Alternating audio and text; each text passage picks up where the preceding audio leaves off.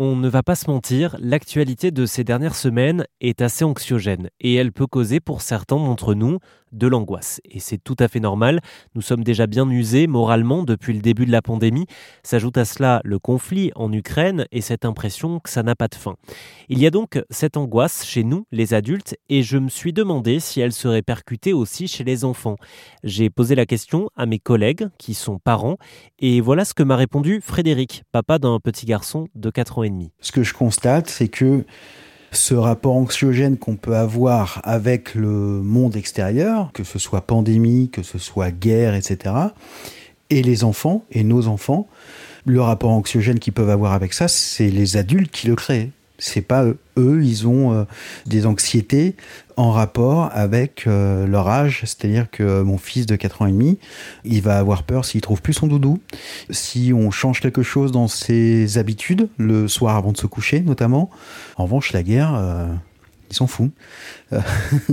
ils sont fous. Et si jamais la guerre devait nous toucher, euh, même chose. Euh, ce qui le toucherait vraiment, ce serait eh ben, le fait qu'il puisse euh, ne plus pouvoir petit déjeuner, ce qu'il a l'habitude de petit déjeuner.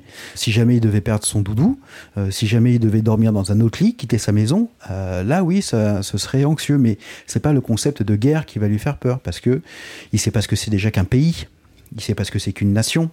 Euh, donc euh, tout ça, c'est des, des concepts qui le dépassent complètement euh, et, heureusement. Ce que Frédéric dit peut s'appliquer, c'est vrai, aux enfants les plus jeunes. J'ai demandé confirmation à Diana Odon-Bailac, elle est psychologue à Bordeaux et voilà sa réponse. On ne peut pas dire qu'il y ait vraiment un âge. Disons que, évidemment, tout ce qui est euh, petite enfance, c'est-à-dire avant euh, ans, les enfants s'intéressent peu à ce genre de choses. Mais si je dois donner un âge, je dirais qu'à partir de euh, 6, 8 ans, enfin l'école primaire, en fait, euh, on peut commencer à aborder ce type de sujet. Et en réalité, on peut commencer à aborder ce type de sujet dès lors que les enfants commencent eux-mêmes à nous interpeller, les adultes, euh, au, au sujet de ce qui se passe dans l'actualité dès qu'ils commencent à poser des questions. Mais alors, comment réagir quand la question est posée? Doit-on obligatoirement répondre? A-t-on le droit de dire je ne sais pas doit-on simplement accompagner la réflexion? On, doit, me semble-t-il, apporter euh, une réponse. Ça me semble essentiel de toujours entendre la question de l'enfant et engager un dialogue parce que, contrairement à ce que peuvent penser euh, euh, bon nombre d'enfants, les adultes ne savent pas tout, surtout. Et effectivement, à ce moment-là, on peut être amené à réfléchir avec eux. Et puis, euh, c'est toujours bien, et ce, quel que soit l'âge de l'enfant, enfin, surtout quand il commence à être, euh, à rentrer dans l'adolescence à partir de 12, 13, 14 ans, c'est toujours intéressant pour eux et pour nous euh, de leur faire euh, exercer leur esprit critique. Ce que Diana Odon-Bailac m'a aussi dit, c'est qu'il était important pour nous adultes de prendre du recul par rapport à la situation. On ne peut pas discuter sereinement avec son ou ses enfants si nous-mêmes nous sommes très anxieux.